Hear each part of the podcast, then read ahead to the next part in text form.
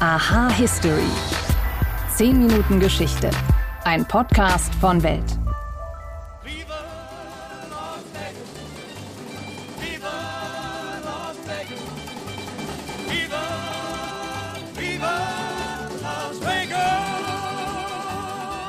Bis heute haben sich viele berühmte Musikerinnen und Musiker an Songs über Las Vegas versucht. Aber dieser Song, Viva Las Vegas von Elvis Presley, das ist und bleibt die Hymne der Wüstenstadt. Das Lied und der dazugehörige Film kamen im Jahr 1964 heraus. Da existierte die Stadt als das heute bekannte Zockerparadies erst gerade mal gut 20 Jahre. Und dass Vegas überhaupt zur Stadt des Glücksspiels wurde, das hängt ganz eng mit der amerikanischen Mafia zusammen. Wie der Mob die Stadt zu dem machte, wie wir sie heute kennen, darum dreht sich diese Folge. Außerdem geht es um einen weltbekannten deutschen Geschäftsmann und um seine dunkle Geschichte. Hugo Boss. Herzlich willkommen bei Aha History. Mein Name ist Wim Ort und ich freue mich, dass ihr eingeschaltet habt.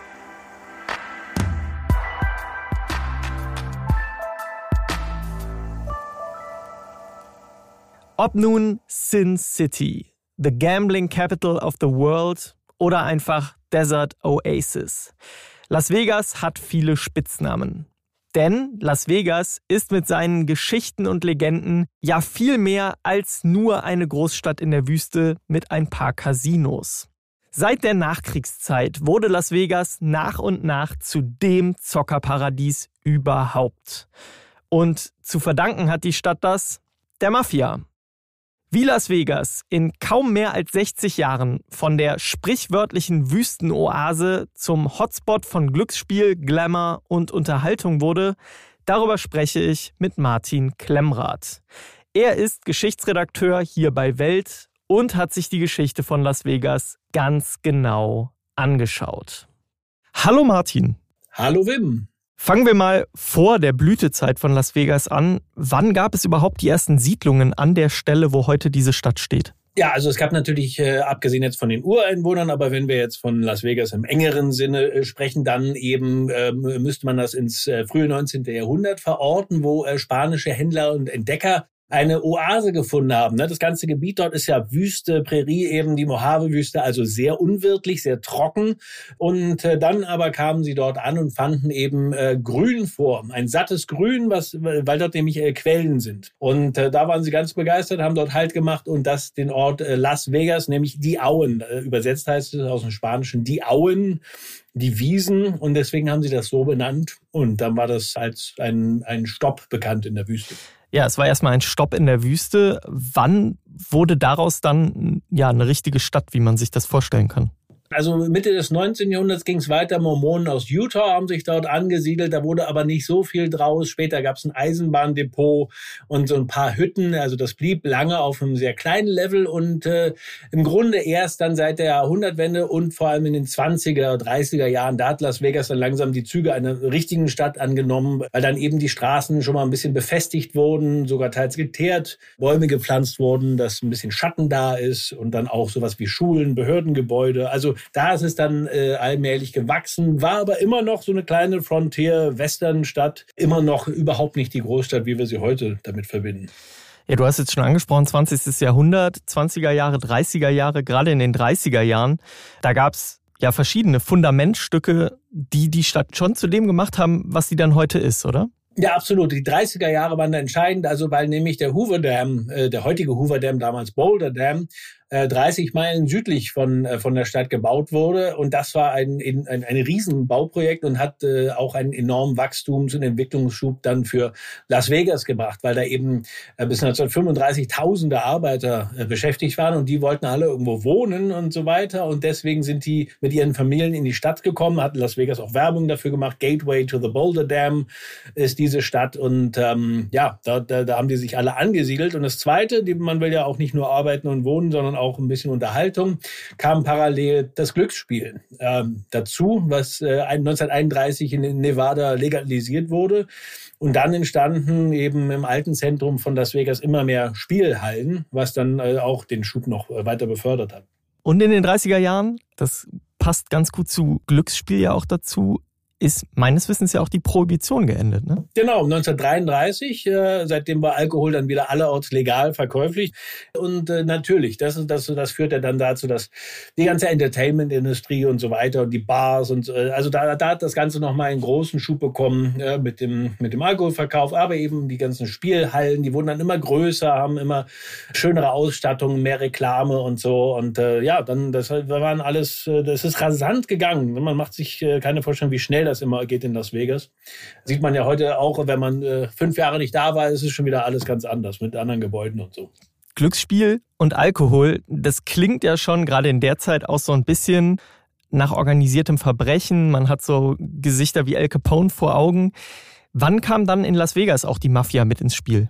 Die kamen sehr bald mit ins Spiel. Also äh, schon, schon auch während der Prohibition wurde dann auch immer mehr, äh, so in den 40er Jahren, frühe 40er Jahre, wo auch das eigentliche heutige Las Vegas, äh, der Strip eben, ne? viele verbinden damit ja vor allem, dass wir vorher war es oben Freeman Street und, und dieses alte Downtown, worüber wir bisher geredet haben. Und dann so ab den frühen 40er Jahren, das war damals einfach nur ein Wüstenhighway äh, 91. Und der eigentliche äh, Strip, wie wir ihn heute kennen, äh, der, das war, der wurde da quasi geboren, weil dort dann äh, große neue Casinos äh, mit hübschen Neonreklamen und so aufgemacht haben. 1941 El Rancho.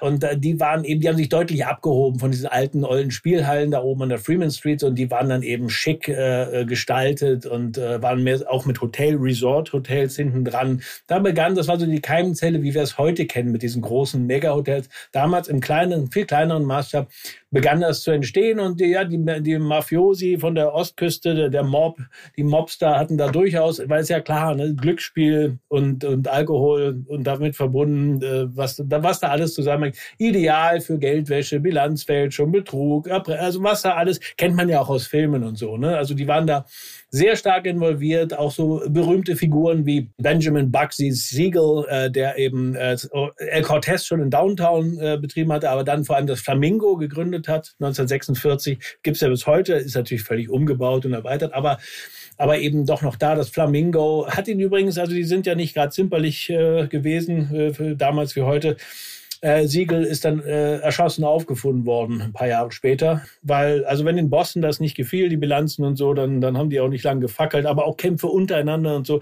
Niemand weiß, wie viele Mobster im, im Wüstensand rund um Las Vegas äh, ver, verbuddelt sind. Äh, da gibt's also viele haarsträubende Geschichten. Also viel Blut geflossen auf jeden Fall. Man kann aber sagen, du hast jetzt den Strip ja schon angesprochen, wie wir ihn heute kennen. Ohne das organisierte Verbrechen, ohne die Mafia wäre Las Vegas wahrscheinlich nicht die Stadt, die sie heute ist, oder? Wenn man so will, ja, weil natürlich äh, die Interesse daran hatten, das immer größer werden zu lassen äh, und äh, da auch dann sozusagen viel investiert haben. Und äh, ja, das hat auf jeden Fall ähm, die Stadt stark mitgeprägt. Und wie gesagt, wurde ja auch in vielen, das ist ja auch so das Image, das wird ein bisschen kultiviert auch. Viele Filme, die das natürlich hat ja auch so eine so eine gewisse gruselige äh, äh, Attraktivität, sowas. Äh, Filme wie Casino von Martin Scorsese oder oder die Godfather-Filme von Francis Ford Coppola, ne, wo das, äh, wo auch dann die drastischen Szenen und so und das äh, interessiert er natürlich auch. Das will man auch so ein bisschen, so dieser Reiz des des Verbotenen und so weiter. Das war aber mehr das alte Las Vegas, ne? wie das, also Stichwort Reiz des Verbotenen, mehr so für Erwachsene. Ne? Das war das alte Las Vegas, wo dann auch Frank Sinatra, das Rat Pack äh, so aufgetreten sind, wo man noch im Smoking zum Roulette gegangen ist und wo übrigens Las Vegas immer noch so in den 60er, 70er bis zuletzt in die 80er Jahre eher klein, so, so in die verstreut in die Wüste, so die groß, fünf großen Casinos, darunter das Sands, wo das Rat Pack aufgetreten ist und so. Also eher so verstreut am Strip, in viel Platz dazu, viel Wüste noch so dazwischen. Das war überhaupt nicht wie heute ist es ja unfassbar groß und eng, vollgebaut, ähm, riesengroß. Damals war Las Vegas immer noch so ein, so, ein, so ein Wüstenort, wo sich dann Erwachsene zum Spielen getroffen haben, wo dann auch das hieß, äh, was, was in Las Vegas passiert, bleibt auch da. So. Also nicht so ganz jugendfrei. Ähm, und das hat sich dann später ja, oder das heutige Las Vegas ja ganz anders. Das ist ja eher fast schon wie Disneyland. Das hat sich dann später gewandelt. Genau, das wäre jetzt auch meine Abschlussfrage gewesen. Das Las Vegas, worüber wir jetzt gesprochen haben, das hat ja an vielen Stellen mit dem heutigen Las Vegas gar nicht mehr zu tun. Heute ist das ja wirklich, wie du gesagt hast, ein Disneyland für, für die Erwachsenen sozusagen. Ja, sehr und für Kinder auch. Also du siehst heute Familien mit Kindern und so weiter. Ähm, ja, ähm, total. Also in den 80ern gab es auch einen Crackdown gegen das Verbrechen, welches natürlich heute immer noch eine Rolle spielt, aber eben nicht mehr ganz so ostentativ wie, wie zu frühen Zeiten. Und ähm, ja, in den 90ern vor allem, späte 80er, frühe 90er kam dieser Bauboom mit den wirklich Mega-Resorts, also diese gewaltigen, riesigen, tausende Zimmer, 5000 Zimmer und so. Da war Steve Wynn ein, ein sehr, eine sehr bedeutende Figur. Steve Wynn hat quasi, wenn man so will, das neue Las Vegas erfunden oder zumindest miterfunden. So solche riesen Mega äh, und auch sehr opulent gestalteten Resorts wie das Bellagio oder eben das nach ihm benannte Wynn, was noch sehr neu ist.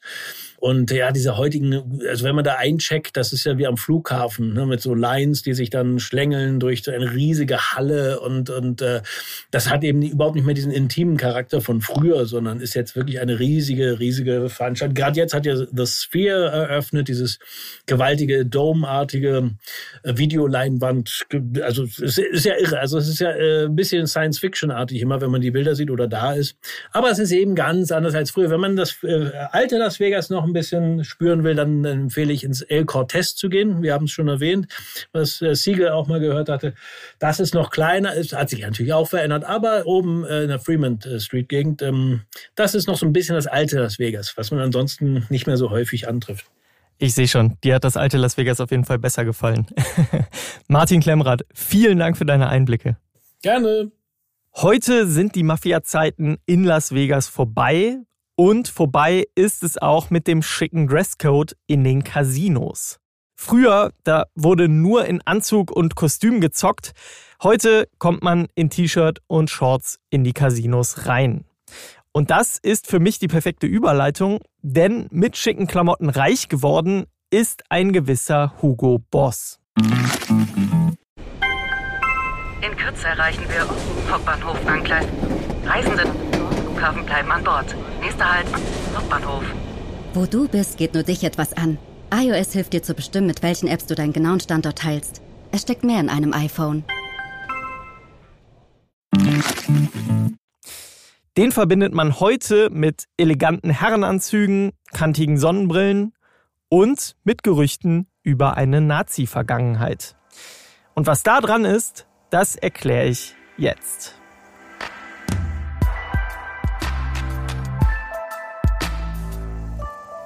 Um zum Ursprung dieser Gerüchte zu kommen, schauen wir uns zu Beginn mal die Anfänge der Marke an. In den frühen 1920er Jahren, da übernahm Hugo Ferdinand Boss das Wäsche- und Aussteuergeschäft seiner Eltern im schwäbischen Metzingen. Zuvor hatte er eine Schneiderlehre begonnen und abgebrochen.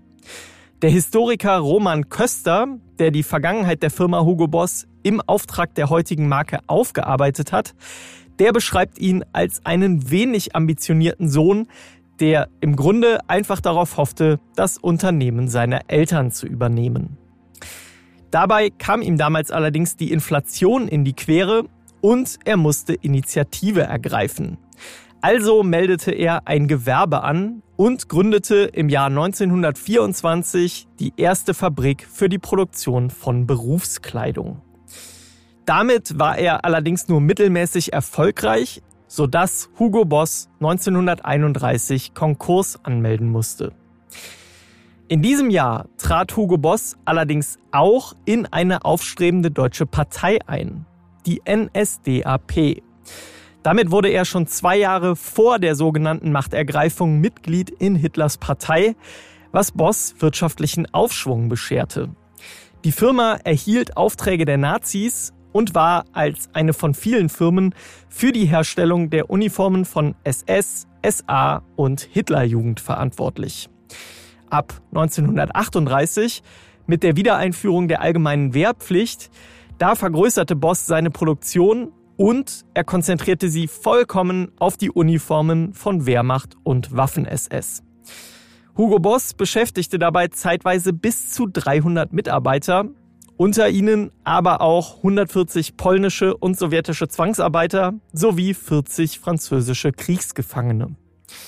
Das Gerücht, Hugo Boss sei Hitlers persönlicher Maßschneider gewesen, das bleibt jedoch ein Gerücht. Das Unternehmen war damals stattdessen eines von vielen in der Uniformbranche und, was seine Arbeit nicht weniger schlimm machte, längst nicht das Größte. Nach Ende des Zweiten Weltkriegs wurde Hugo Boss dann im ersten Entnazifizierungsverfahren als belastet eingestuft. Später wurde das Urteil aufgehoben und Boss galt nur noch als Mitläufer. Historiker Köster zufolge kann aber ziemlich sicher davon ausgegangen werden, dass Hugo Boss auch abseits der wirtschaftlichen Vorteile ein überzeugter Nationalsozialist war. Das war's für heute mit Aha History. Und wenn ihr das nächste Mal in Las Vegas seid, dann wisst ihr, wem ihr all den Glanz und Glamour dort zu verdanken habt. Wenn ihr uns ein bisschen Glamour rüberschicken wollt, dann lasst uns gern eine positive Bewertung auf den Plattformen da. Auch über ein Abo freuen wir uns total. Und wenn ihr euch über irgendwas beschweren wollt, dann schreibt uns an history@welt.de. Wir lesen alle eure Mails und wir freuen uns über jede Kritik. Mein besonderer Dank geht mal wieder an meine Kollegin Imke Rabiga, die an dieser Folge mitgearbeitet hat. Und auch euch danke ich fürs Zuhören und sage bis zum nächsten Mal.